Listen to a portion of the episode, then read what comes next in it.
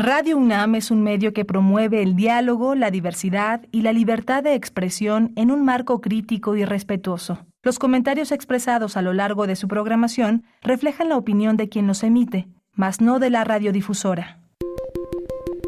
Hipócrates 2.0 Nutrición. Bioética. Estrés. Vacunación. Salud. El Programa Universitario de Investigación en Salud y Radio UNAM presentan Hipócrates 2.0 Investigación y vanguardia en salud.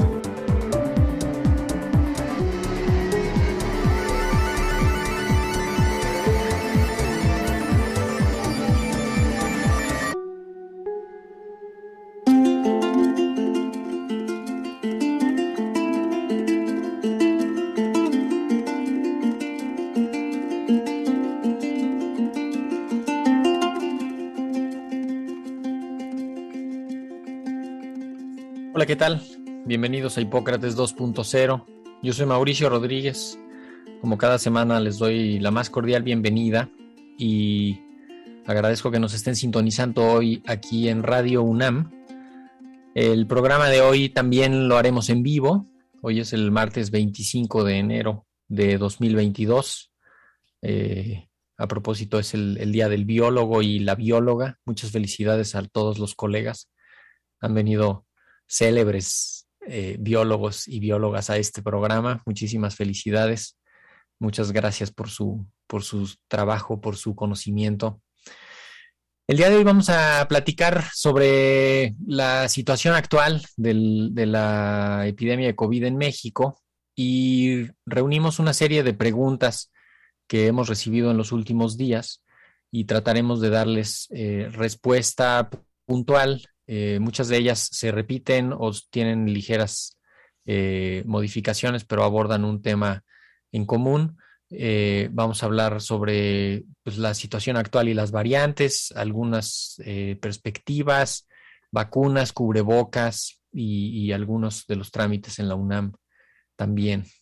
para el programa de hoy me va a acompañar de nuevo el doctor Samuel Ponce de León Rosales, que es el coordinador del Programa Universitario de Investigación en Salud, es el coordinador académico de esta serie y además es el coordinador de la Comisión Especial de COVID eh, de la UNAM para COVID-19, así que pues tenemos eh, información de primerísima mano y vamos a entrarle de lleno, pero primero lo saludo, doctor Ponce de León, ¿cómo le va? Muy bien, doctor Rodríguez Álvarez, mucho gusto en saludarlos a todo el equipo de Radio UNAM eh, muchas gracias. Saludos al auditorio. Muchas gracias. Eh, estamos en semáforo amarillo. Empezamos la semana con cambios en los semáforos. Por ahí eh, Aguascalientes se fue a rojo, subieron varios estados a naranja, amarillo. En particular Ciudad de México está en amarillo. Eh, estamos pues pasando por la fase más fuerte. Quizá, quizá estamos ya en, en la última parte de lo más fuerte pero, pero aquí sigue la, la cuarta ola, eh, principalmente causada por Omicron. ¿Qué, con, qué, ¿Con qué entrada quiere, quiere abrir, Doc? Pues bueno, eh, realmente eh, esta extraordinaria circunstancia que estamos viviendo, este terrible fenómeno que venimos padeciendo, ya hoy, 25 de enero, pues es el un tercer año que inicia eh, con la pandemia en, evolución. Eh, eh, así que, bueno, tenemos que tener claro, por un lado, que esto está en evolución, no se ha terminado. Me gustaría compartir la visión de quienes ven que hay luz al final del túnel. Yo todavía no la alcanzo a distinguir, porque en el escenario tenemos hoy Omicron en una intensidad de transmisión extraordinariamente alta, eh, con repercusión en el sistema hospitalario indudablemente, con desde luego menos casos graves, pero ante la cantidad de enfermos es numeroso el número de pacientes que se eh, ponen graves y que van a requerir cuidados intensivos y van a fallecer por Omicron también. Y un poco más adelante, pues mantener la incertidumbre de qué es lo que va a pasar después de Omicron. Nuevamente, eh, el optimismo que ciertamente tendría que prevalecer, ojalá que sea así, eh, en términos de que Omicron eh, termine dándonos un, una, digamos que, actualización y ampliación de nuestra capacidad de defensa frente a SARS-CoV-2 y que este sea el inicio del final de la pandemia. Pero lo cierto es que también hay la posibilidad de que surjan eh, alguna variable complicada en el futuro a corto o mediano plazo. Entonces, ese es el escenario de incertidumbre, de mantener precauciones, de seguirnos cuidando, de no eh, ser complacientes con nosotros mismos. Eh, los políticos sí tienen a ser muy autocomplacientes, no es el caso en este momento, así que sigámonos cuidando en este escenario de incertidumbre todavía y ni modo, como diría Cristina Pacheco, aquí y en este momento nos tocó vivir. Así es, que, que, que lo, quizás sería pedirles que no vuelvan a ser autocomplacientes, ¿no? Porque ya, ya lo han sido en varias, en varias ocasiones. Em, ¿Qué hacer y qué no hacer? podríamos, eh, hay que enfocarnos en evitar contagios y, en evitar que los enfermos se compliquen. Con el enfermo en casa hay que aislarlo, hay que establecer contacto con algún servicio médico para darle seguimiento, hay que vigilar la oxigenación, la temperatura, hay que eh, descansar, aislarse. Estamos viendo también que con Omicron la gente, pues como no se siente tan mal, entonces pues hasta le cuesta trabajo que quedarse en casa, ¿no? Le dices, oye, pues espérate ahí cinco días y como que se sienten como leones enjaulados, al tercer día te están diciendo, oye, ya me quiero salir, pero, pero es parte de la estrategia, aislarse en casa, incluso dentro de la casa, para evitar, para evitar contagios y vigilar la evolución, ¿no? Todavía hay pacientes que se están complicando, todavía hay gente que está requiriendo oxígeno, que se está hospitalizando, no es, no es ni de chiste un asunto meramente de un catarro común, ¿no? Sí, efectivamente, no es un catarro común, por más que los síntomas puedan ser de un catarro leve o un catarro común, pero el hecho es que en la evolución eh, tenemos una proporción de enfermos que evolucionan hacia la gravedad Así que tenemos que mantener eh, muy en alto todas las precauciones. Sí, y, podríamos advertir algunas similitudes y diferencias entre las variantes previas, principalmente Delta, que sería como la que estaba predominando, y, Omicron, un poco para también ayudarle a la gente a, que pues, le quede claro que todavía está Delta, que todavía hay algunos casos por Delta y que eso puede significar alguna eh, alguna cosa un poco más, quizá más relevante que, la infección por Omicron? Bueno, este, yo no quisiera minimizar la infección por Omicron. Ciertamente el cuadro clínico es diferente, eh, o, en algunos casos es diferente. Siento, no tenemos una medida correcta de cuántos infectados por Omicron eh, van completamente asintomáticos, que debe ser una proporción muy alta. la gran mayoría de los que desarrollan síntomas tienen síntomas leves, básicamente un poco de una leve dolor de cabeza, manifiestamente con más frecuencia dolor de garganta, eh, que es un dolor de garganta más o menos intenso, podría serlo. Eh, no se pierde con tanta frecuencia el sentido del gusto ni del olfato y eh, las molestias pueden limitarse a eso. Catarro también es relativamente común una nariz congestionada, con secreción, con estornudos. Todo esto conformaría un poco como el cuadro clínico más eh, sugestivo de Omicron. Mientras que Delta es la enfermedad sistémica nuevamente intensa, con dolores musculares muy importantes, cuerpo cortado, dolor de cabeza, fiebre alta, eh, que puede llevar a falla este, respiratoria, eh, realmente un agotamiento muy intenso. Eh, pero igual, hay una franja en donde se eh, sobreponen los síntomas de uno y de otro.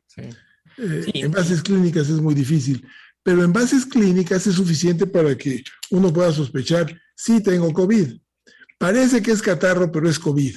Exacto. Cuando está uno, este, hay, hay una uh, frase muy famosa en epidemiología que es que si uno está en África y oye que viene una manada, eh, pues uno puede pensar que son cebras, pero si estás en Norteamérica y oyes una manada de caballos, no piensas que son cebras. Es otra cosa. Es lo mismo que nos pasa ahora. Si alguien tiene catarro en la pandemia por COVID, cuando el 99% de los casos son COVID, pues es COVID y no necesitas una prueba para confirmarlo. Sí, sí, sí. Tienes que actuar como si te hubieran dicho la prueba es positiva, guárdate en tu casa, avísale a tus contactos y vigílate tu evolución y consulta a tu médico. Tiene es, justo como ese chiste de tiene eh, grazna como pato, vuela como pato, tiene pico de pato, es temporada de patos, entonces lo, más probable es que sea un pato. Y, le cuesta mucho trabajo a la gente, a todos nos cuesta mucho trabajo reconocer el diagnóstico, asumirlo. Exacto, porque piensan que siempre había sido pollo. Sí, exacto. es que yo creí que era un ganso. Pero bueno, igual lo básico es si hay un enfermo en casa y pues lo más probable es que haya contagios hacia el interior del domicilio, hay que asumir ahí adentro una situación de riesgo en particular, aislarse cuando menos cinco días, sobre todo el caso y los contactos cercanos, también tener mucha, mucha precaución los cinco días posteriores al inicio de síntomas o al diagnóstico de alguna prueba y no automedicarse. Hay que hacer énfasis en no automedicarse, eh, quizá tomar paracetamol para la fiebre, ibuprofeno para el malestar general, pero no utilizar antibióticos, no utilizar eh, anticoagulantes sin supervisión médica, no utilizar ningún tipo de medicamento esteroide como la dexametasona.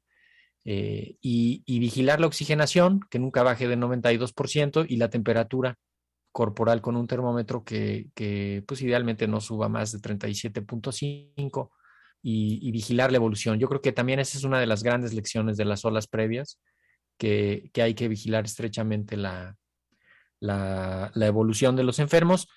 Y sí podríamos también decir que es, es una ola de no vacunados, ¿no? De los graves sobre todo, los más complicados. Hoy daban el dato en la conferencia en la mañana, 76. Casi el 80% casi el 80% de los hospitalizados. No vacunados. Pero déjeme apuntar eh, adicionalmente esto de aislamiento en casa, porque entendemos que en numerosísimos eh, domicilios de, de, la Ciudad de México y también fuera de ella, es muy difícil mantener un aislamiento. Pero entonces esto tenemos que resolverlo eh, un poco con ingenio desde luego hay que abrir todas las ventanas de la casa y mantenerlas abiertas todo el tiempo, perfectamente ventilado. Evitar la cercanía en la medida de lo posible, evitar estar a, menos de dos metros con el que está infectado y mantener el enfermo y los no enfermos puesto el cubrebocas todo el tiempo. Esas serían quizás las recomendaciones fundamentales, incluso en un cuarto muy, en un domicilio muy pequeño donde sea muy difícil decir, no, tú te vas a tu recámara que tiene su baño propio, ¿no? este, con síntomas en el, en el ala oriente, sin síntomas en... en Palacio Nacional sí se pueden hacer ese tipo de, y además ahí va a ver, les van a ir a tomar pruebas a, todos los sospechosos y sin duda, ¿no? También el delirio de las pruebas, eh, hay, que, hay que apuntarlo que no es indispensable tener una prueba, sobre todo en el momento epidémico actual, ¿no? La, sospecha diagnóstica, la sospecha por, por el riesgo de un contagio puede ser suficiente para, tener un diagnóstico epidemiológico, un diagnóstico clínico. Y, no es necesario eh, hacer, digamos, hasta lo imposible para tener el diagnóstico con una prueba que finalmente nos va a decir, pues sí, hagan lo que están haciendo, ¿no? Y, y además, si sale negativa, de cualquier manera tienes que hacer como si te lo hubieran dicho positiva. Sí. Porque tenemos que son pruebas que no son exactas y que más cuando su resultado es negativo, pues su poder predictivo es muy bajo. Entonces tienes que asumir que es positiva.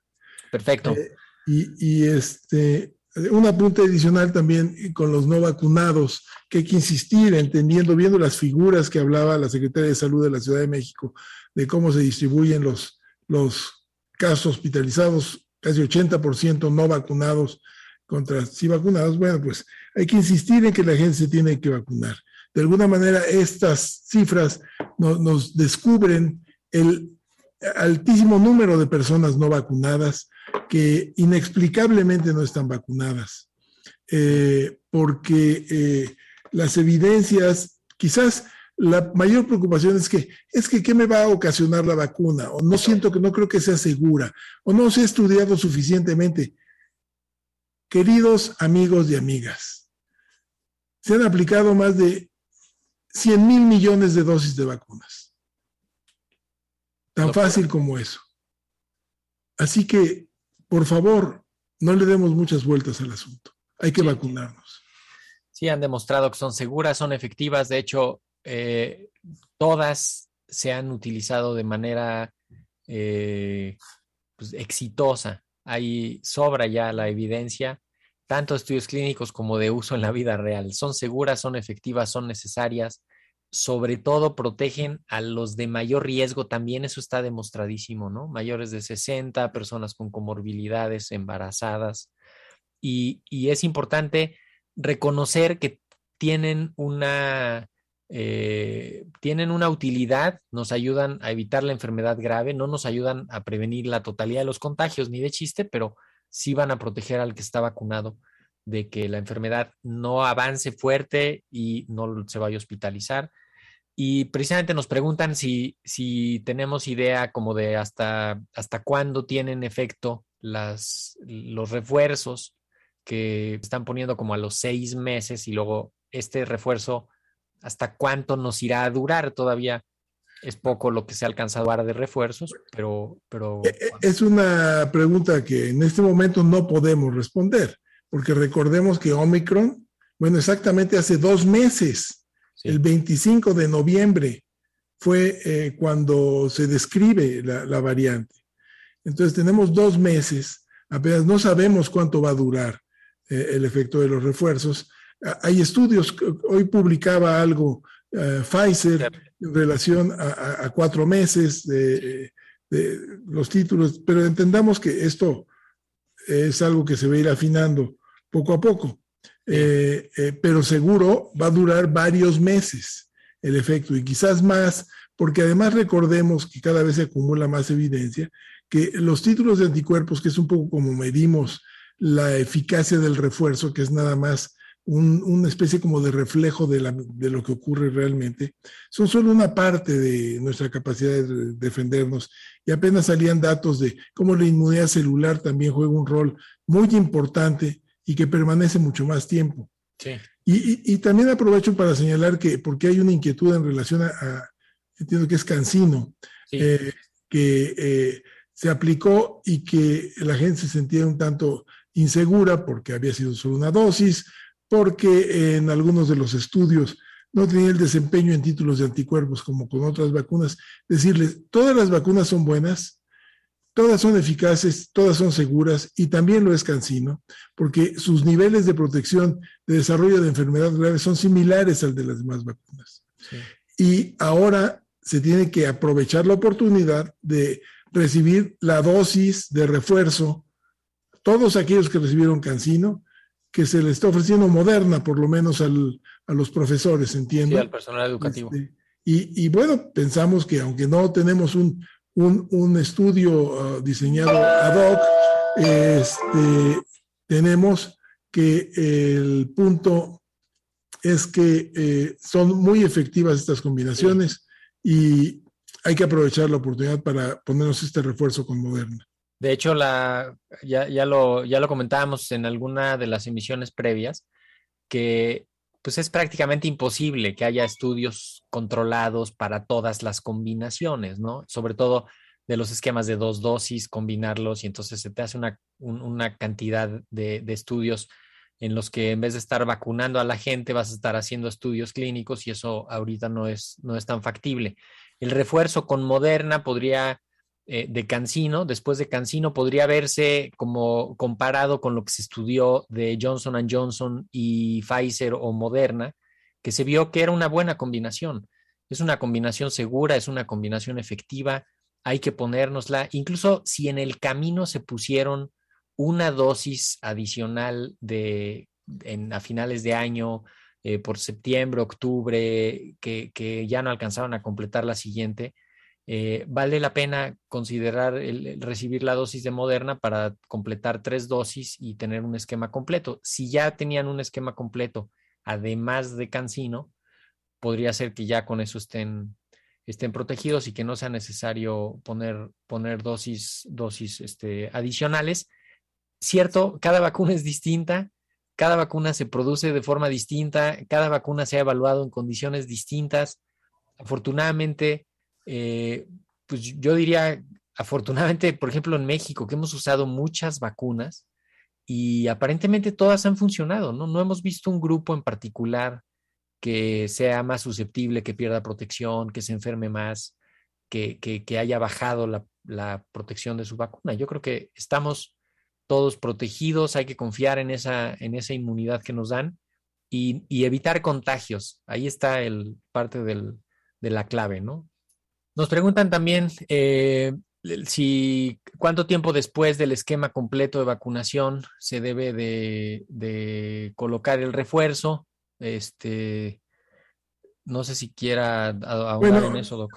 Sí, nada, es, eh, ah, la recomendación es que no sea antes de los seis meses.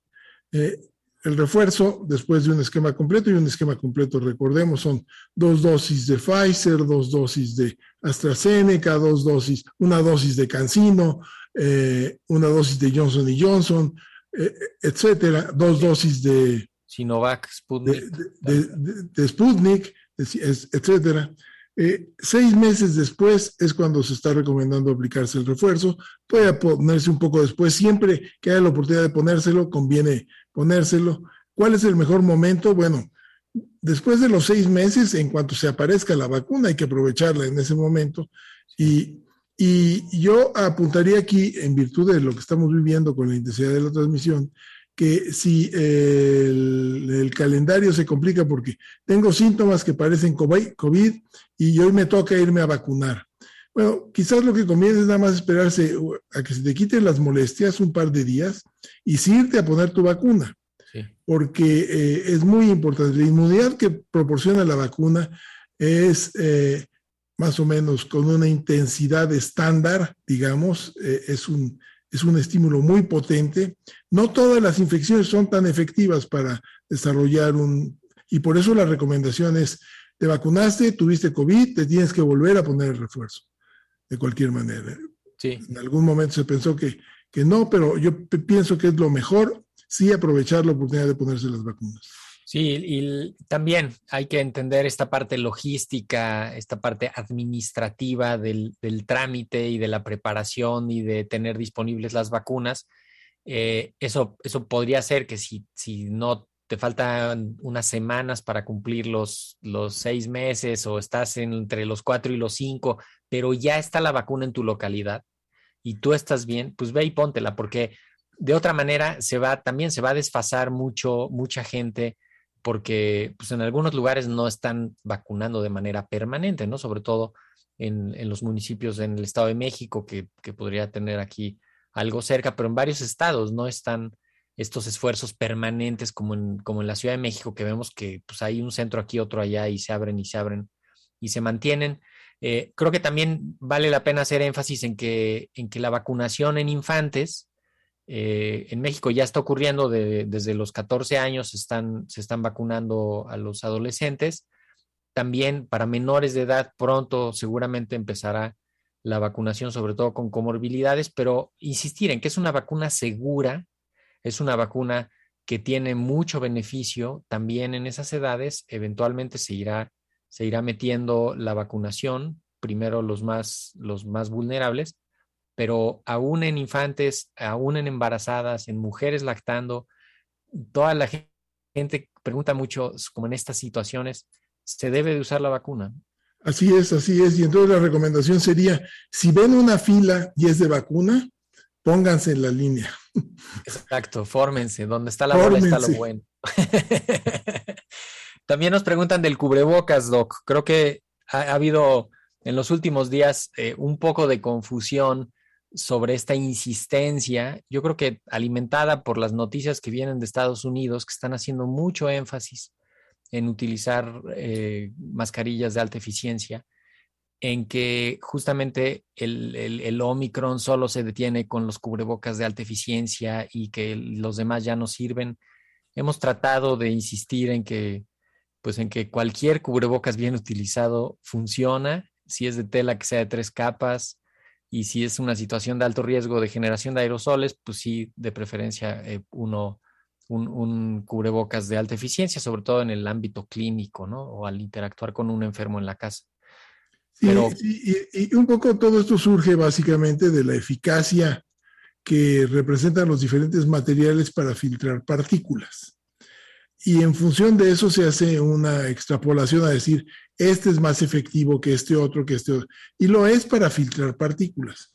Pero entendamos que el, el cubrebocas eh, tiene que tener una función durante muchas horas en el día y tiene que ser evidentemente cómodo, tiene que eh, no causarle molestias a la persona que lo usa.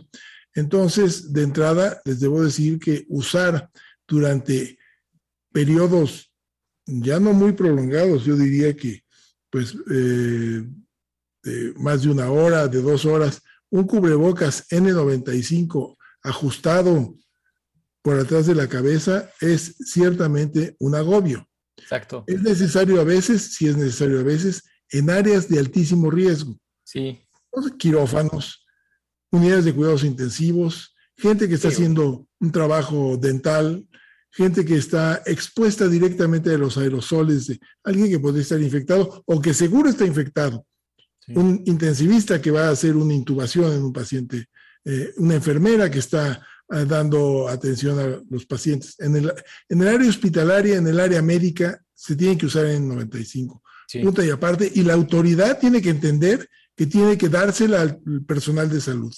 Y el, y el personal. Estamos viendo todavía situaciones en donde no nos dan unos cubrebocas que no sirven y yo tengo que comprarme mi N95.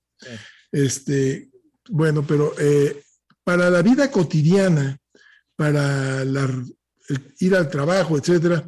Quizás si uno tiene oportunidad de usar un cubrebocas de alta eficiencia en el transporte, qué bueno, pero tampoco es necesario absolutamente. Uno se puede incluso fabricar su cubrebocas en casa, algodón de 80 hilos, tres telas, tres capas. Exacto. tres capas bien puesto, que se bien puesto, que se ponga aquí, que se cierre perfectamente bien en el puente de la nariz y que quede bien cerrado por los lados, porque de repente uno ve cubrebocas que son casi como un medio raro, una hamaca de la papada. Exacto, sí, nada más así. y que están abiertos y realmente no sirven para nada.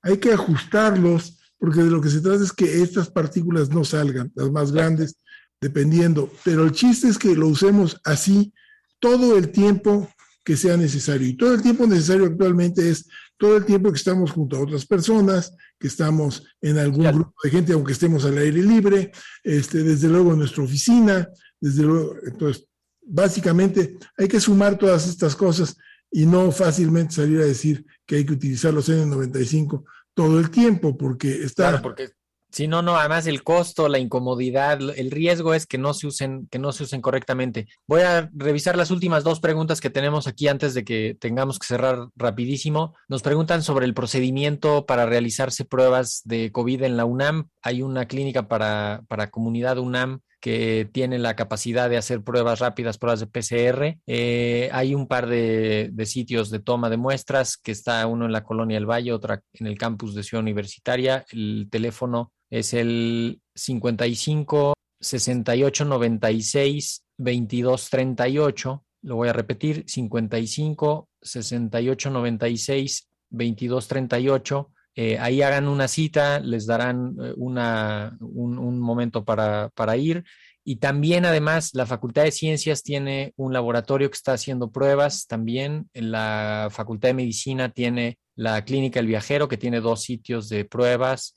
La Facultad de Química tiene también algo de pruebas para su comunidad. El Instituto de Biotecnología tiene también eh, algo de pruebas para su comunidad. Entonces, eh, pues vale la pena preguntar localmente. Y para el actualizar los comprobantes de vacunación, para poder viajar, eh, pues quizá hay que esperar a que entre la información de esta última dosis de refuerzo.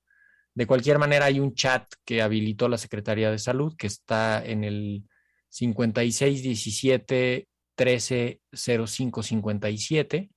Ahí le mandan un WhatsApp ahí al, sistema y, te sigues los pasos para, sacar tu, tu certificado. 5617 130557. Nos queda medio minuto, Doc. ¿Con qué nos despedimos? Bueno, yo creo que en términos de la pandemia, que como iniciábamos el programa diciendo que empezaba su tercer año, lo más pesado, supongo yo, espero, deseo fervientemente, ya pasó.